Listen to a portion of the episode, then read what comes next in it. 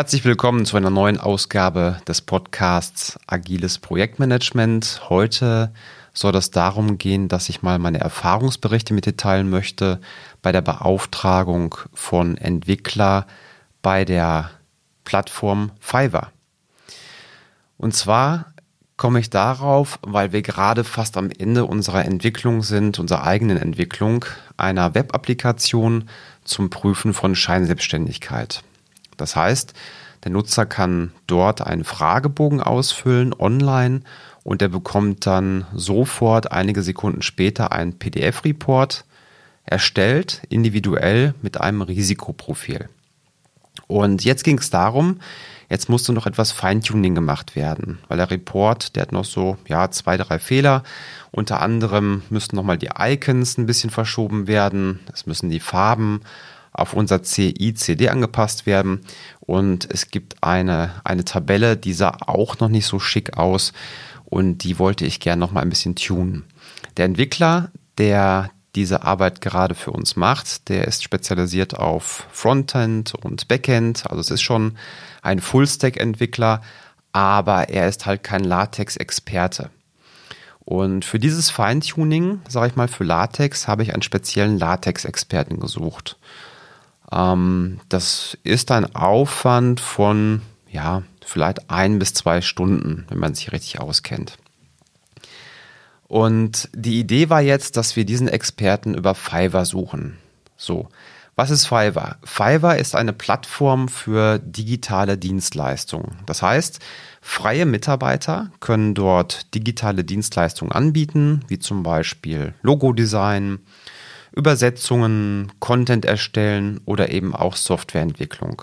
Und da dachte ich mir, okay, ich habe in der Vergangenheit ja drei Erfahrungen jetzt gesammelt mit Fehlerbehebung, Software entwickeln bei Fiverr und ich dachte mir, das könnte für dich mal interessant sein. Beginnen wir noch mit der letzten Erfahrung, die ist jetzt ungefähr zwei Tage her, bei dem ich dieses Latex-Problem ähm, ausgeschrieben habe. Das heißt, ich habe die Anforderungen beschrieben, ich habe die Fehler genau beschrieben und ich habe dann jemanden gesucht, der darauf spezialisiert ist, zum Fixen von Latex-Bugs. Ähm, dieser freie Entwickler hat mir ein Angebot gemacht über 10 Dollar. Also 10 Dollar, das ist schon mal ein starker Preis. Gut, Angebot angenommen und ähm, einen Tag später waren auch wirklich alle Fehler behoben. Also klasse Erfahrung mit diesem Entwickler gemacht. Ähm, von daher, von daher kann ich das nur empfehlen.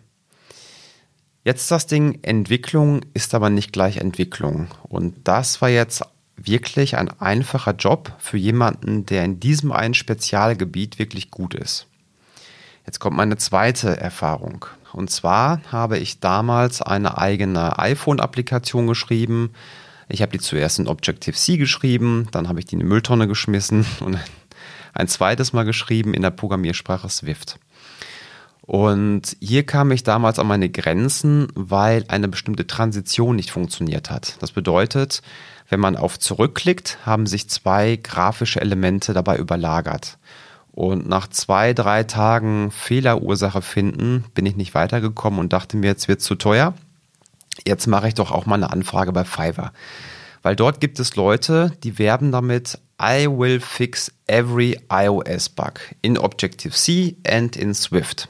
Gut, dachte ich mir, testen wir das doch mal aus.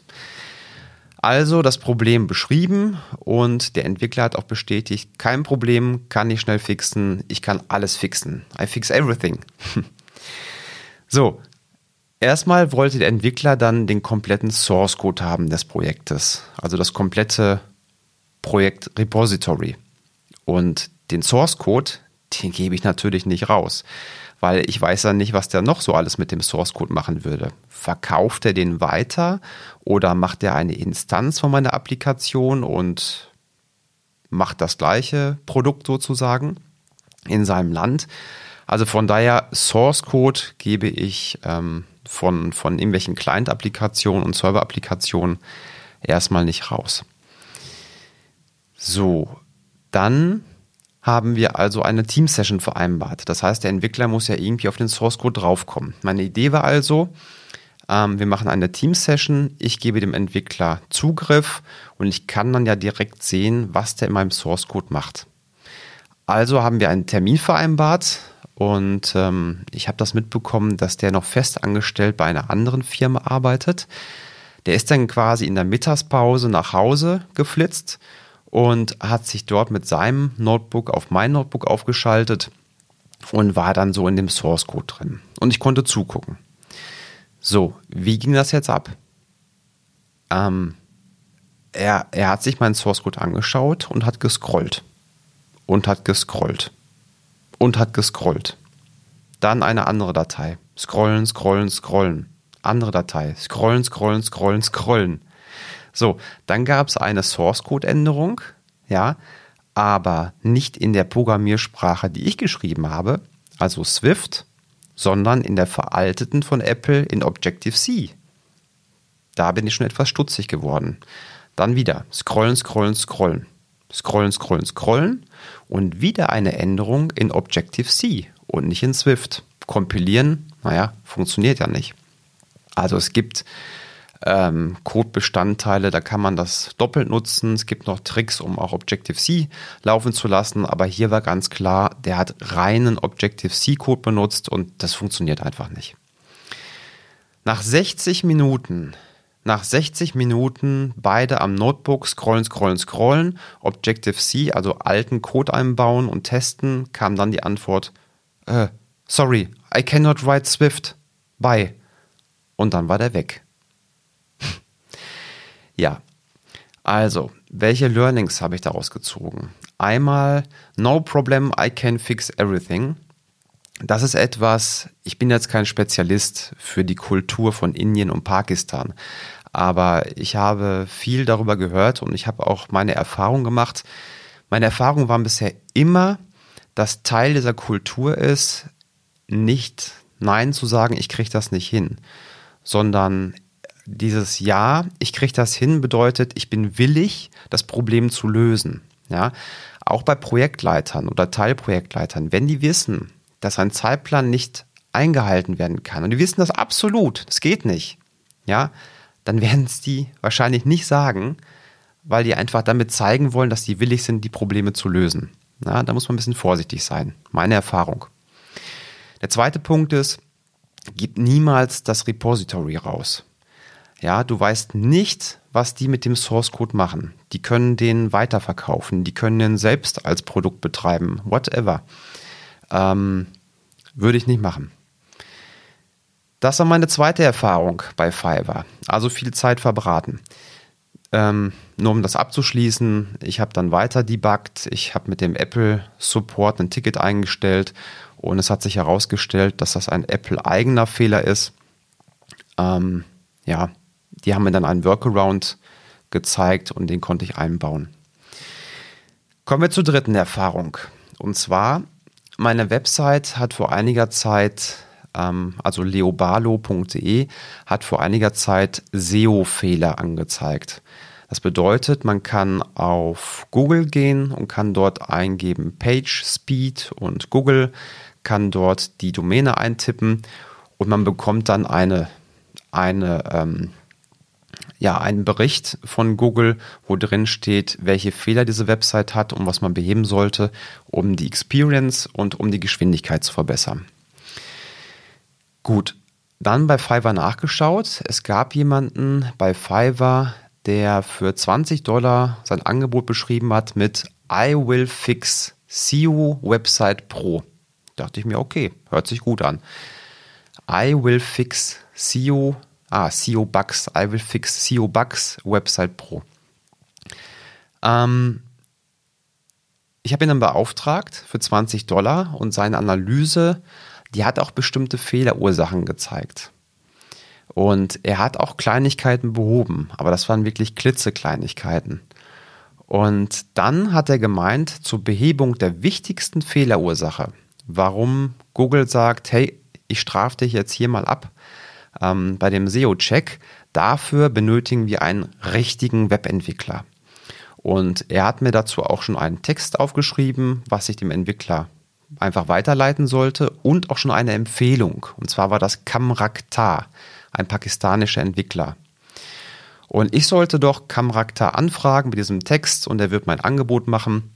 Und nachdem das behoben wäre, dann äh, wäre die Welt wieder in Ordnung. So. Ähm, das Ganze hat er gemacht fünf Stunden vor Ende der Laufzeit. Das bedeutet, für drei Tage waren angesetzt. Drei Tage waren angesetzt, dass dieser SEO-Check gemacht werden konnte und der SEO-Fix. Und fünf Stunden bevor diese Laufzeit von drei Tagen abgelaufen ist, kam diese Antwort. Und dadurch hatte ich nur fünf Stunden, um das Ganze auch abzunehmen von ihm. Ähm, später habe ich nochmal in den Kommentaren nachgelesen, dass der das wohl häufiger macht. Und ich denke, er tut das, damit die Kunden sehr, sehr, sehr wenig Zeit haben, diese Änderung auch mal ja, durch einen anderen Kollegen oder Experten oder Entwickler auch mal gegenprüfen zu lassen und die dadurch eine Abnahme erzwingen. Wenn dir das passieren sollte bei Fiverr, geh nicht drauf ein, das habe ich in dem Fall auch nicht gemacht. Entweder antworten, dass man mehr Zeit zur Abnahme benötigt oder lässt der Lieferant sich darauf nicht ein, dann einen Disput bei Fiverr einstellen und dann wird die Zeit garantiert auch verlängert. Okay. Ich habe daraufhin Kam Rakhtar ähm, angeschrieben mit dem Text von dem anderen Kollegen und habe ein Angebot eingeholt. Kam Rakhtar hat mir dann geschrieben, ja, ich kann das beheben, kostet 170 Dollar, dauert acht Tage. Wow. Ich dachte, für 20 Dollar bekomme ich das Thema gefixt und jetzt sind wir schon bei 170 Dollar. Also quasi ein Fix für den Fix und acht Tagen Laufzeit. Okay, in Summe waren das drei Fixes, also einen großen und zwei Mini-Mini-Änderungen. Und der große Fix, der hat das, das Custom Theme betroffen ähm, von WordPress. Gut, nach acht Tagen kam dann die Bitte nach Verlängerung vom Kamraktar. Ja, das heißt, er hat noch nichts gemacht in der Zeit und hat darum gebeten, nochmal drei Tage zu verlängern. Alles klar, dann werde ich schon ein bisschen ungeduldig, das passt mir nicht, aber in dem Fall habe ich die drei Tage verlängert. Okay. Nach drei Tagen kam dann die Antwort, ich habe alles gefixt. Ich könnte das jetzt abnehmen. Okay, dann war meine Frage, ja, was wurde denn gefixt? Ich möchte gerne Release Notes haben. Ja, ich will das ja irgendwie auch überprüfen können. Und ich habe Ihnen daraufhin eine Liste geschickt, eine Excel-Liste mit drei Spalten. Die erste Spalte, die hieß Anforderung, also die drei, die ich hatte, die konnte er aufführen. Die zweite Spalte hieß Source Code Änderung und die dritte Spalte, die hieß, in welcher Datei wurde das geändert. Das heißt, ich wollte von ihm wissen, bezogen auf jede Anforderung, welcher Source Code hat er angepasst bzw. neu erstellt und in welcher Datei hat er das getan. Ich kann natürlich auch selbst einen sogenannten Diff machen. Das heißt, ich vergleiche mein altes Projekt, also die Dateien von meinem alten Projekt mit dem geänderten Projekt und dann wird mir genau angezeigt, wo welche Dateien verändert wurden. Aber dadurch, dass ich das schon mal beim Lieferanten anfrage, ähm, zwinge ich ihn quasi auf Vollständigkeit zu kontrollieren. Das macht mir das Leben einfacher. Okay, das heißt, bei dem zweiten Schuss hat er mir dann diese Excel-Liste ja, als Release Notes quasi ähm, zurückgeschickt, hat aber überall nur einen Haken gemacht. Das heißt, er hat weder beschrieben, welche Datei das geändert wurde, noch hat er den geänderten Source Code beigefügt. Hm, okay. Daraufhin habe ich ein Review gemacht und habe gesehen, dass die Hauptänderung, die also 80 Prozent des Aufwands ausmacht, dass sie gar nicht, dass sie gar nicht umgesetzt wurde. Okay, das heißt zweimal nachgefragt, was hast du geändert? Er hat zweimal bestätigt, ich habe alles geändert und damit hat er mich angelogen. Ja, zweimal angelogen und auf sowas habe ich keine Lust. Das heißt, ich bin von dem Vertrag zurückgetreten. Ich habe also bei Fiverr komplett gecancelt. Ja, was soll ich mit halbfertigen Code und dann noch zweimal angelogen werden? Daraufhin ist der Freelancer ausgeflippt.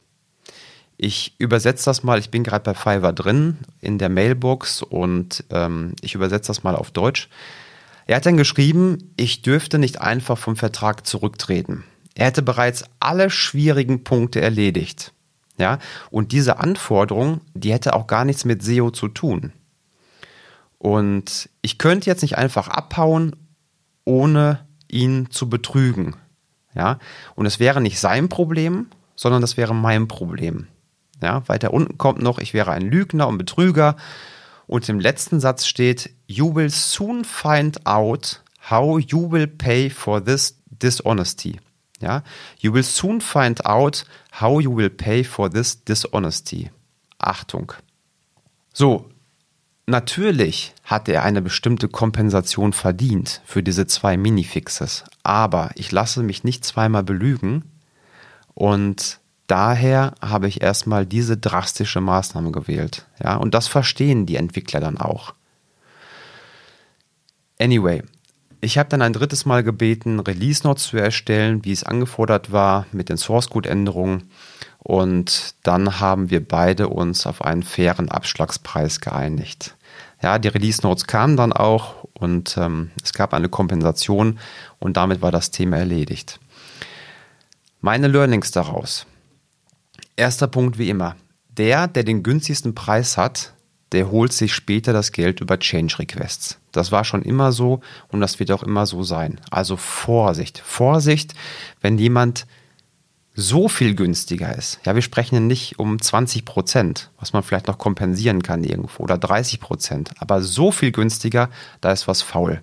Und der holt sich später das Geld über Change Requests. In diesem Fall, was die beiden gemacht haben, läuft die Masche so. Es arbeiten zwei zusammen. Der eine, der holt über den ganz günstigen Preis, über diese 20 Dollar, holt er die Kunden an Land. Ja, das ist ein Log-Angebot.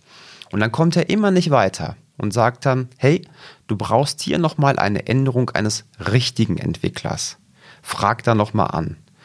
Und dann wird angefragt bei dem richtigen Entwickler und ähm, ja, dann kommen wir halt auf 170 Dollar. Das heißt, geplant war 20 Dollar, beide zusammen sind wir auf 190 Dollar. Also knapp das Zehnfache. Das nächste Learning ist, wenn du Codebestandteile nach draußen gibst, dann gib nie, nie, nie Zugriff auf die Produktion. Nie. Ja? Das hat man bei dem Satz gelernt, bei dem letzten Satz, You will soon find out how you will pay for this dishonesty. Also vorsichtig. Besser ist beispielsweise Zugriff auf die Staging zu geben oder Zugriff auf einen separaten Bereich der Staging oder der Testumgebung. Und was auch wichtig ist, dass die Staging-Passwörter nicht die gleichen sind wie von der Produktion. Ja, da würde ich immer andere Passwörter dafür setzen. So, in Summe habe ich also zwei Wochen Zeit verloren und wenn ich meine Kommunikationszeit als Opportunitätskost noch mit einrechne, dann war das sehr, sehr teuer und ganz im Ernst, es war auch sehr, sehr ärgerlich. So, und genau aus diesem Grund, weil ich schon ganz oft gehört habe, no problem, I can everything, I fix everything, ja, testen wir bei Leobalo jeden Entwickler auf Herz und Nieren, bevor der in ein externes Projekt reingeht. Nur damit stellt man doch sicher, dass später auch die Zusammenarbeit funktioniert. Also alles andere ist doch reiner Zufall. Und da ist doch die Frage, wie sollen das jetzt die großen Personaldienstleister machen, bei denen die Vertriebler halt Vertriebler sind und keine Entwickler. Ja, bei uns muss der Kandidat, den wir beim Kunden später vorsehen, der muss sein Notebook mit frischer Entwicklungsumgebung mitbringen und bekommt dann morgens je nach Größe ein bis vier Entwicklungsaufgaben und ein weiterer Senior-Entwickler auditiert dann diesen Kandidaten. Das heißt, wir sehen dann, welche Fragen stellt der Entwickler, wenn etwas unklar ist. Wir formulieren auch nicht eindeutige Anforderungen teilweise, um das zu provozieren. Wo setzt der Kommentare zur besseren Wartbarkeit ein? Arbeitet er mit automatisierten Tests oder fragt er zumindest zu Beginn, was er tun soll? Soll der Tests automatisiert einsetzen oder soll er das nicht tun? Ja, in diesen zwei Stunden bekommt man alles raus. Und etwas Ähnliches machen wir natürlich auch mit anderen Rollen, die angefragt werden, wie zum Beispiel Projektleiter, DevOps, Software-Tester. Ja. So, und jetzt kommt Werbung oder einfach ein Angebot. Aber aus meiner Sicht, wenn du sicherstellen möchtest, dass du auch das bekommst, was du anforderst, dann hol uns, Leo Balo, bei einer Suche oder Ausschreibung von IT-Experten gerne mit ins Boot. Denn dann kannst du dir sicher sein, dass du auch vorqualifizierte IT-Experten erhältst. Ja? Es sind nämlich nicht die Modelle, die den Erfolg bringen. Es ist nicht Scrum, Kanban, Wasserfall, Feature-Driven Development, was automatisch zum Erfolg führt. Garantiert nicht. Es sind die Menschen, die gute Projekte abliefern. Ja, die Modelle unterstützen dabei oder behindern mehr, aber grundsätzlich gilt doch, du brauchst gute Leute, damit auch gute Dinge rauskommen können bei deinem Projekt. Und mit schlechten Leuten kannst du keine guten Dinge machen. Wenn dich das interessiert, einfach mal reinschauen oder deinem Einkäufer einen, einen, äh, einen Link zusenden, dass er mit uns Kontakt aufnimmt. Der Kontakt zu uns ist in den Show Notes oder auch unter leobalo.de. So, meine Erfahrung nochmal zum Thema Fiverr. Durchaus gemischt, würde ich sagen. Man muss aufpassen, aber es hat auch Potenzial. Zusammenfassend würde ich sagen, über Fiverr kann man Folgendes beauftragen. Alles, was du sehr, sehr gut im Detail spezifizieren kannst, um was wenig Komplexität hat und wenig Abhängigkeiten. Dann Übersetzungen, dann Zeichnungen, wenn man diese genau beschreiben kann. Also ich brauche irgendwo ein bestimmtes ähm, Logo als Vektorgrafik zum Beispiel. Geht super, super günstig. Photoshop-Retouren. Aber auch Bugfixes, ja, die 100% reproduzierbar sind und die auch sehr, sehr einfach zu beheben sind. Wie zum Beispiel das mit dem Latex-Problem, was ich eingangs beschrieben habe. Was würde ich eher nicht beauftragen über Fiverr? Also zum einen Softwareentwicklung ganzer Apps oder ganzer Plattformen, also was viele Anforderungen hat. Da würde ich auf jeden Fall ein eigenes Team nehmen. Aber auch kreative Leistungen, wie zum Beispiel das Erstellen äh, von drei Designvorschlägen für ein Firmenlogo. Habe ich schon gemacht, hat nicht funktioniert. Und ich habe es dreimal mit, also ich habe es mit drei verschiedenen Freelancern bei Fiverr gemacht. Also alles, was man nicht im Detail beschreiben kann, vorsichtig. So, ich hoffe, die drei Erfahrungsberichte haben dir einen Mehrwert gebracht. Dann hat der Podcast etwas gebracht. Ich wünsche noch einen schönen Tag, mach's gut und bis zur nächsten Folge.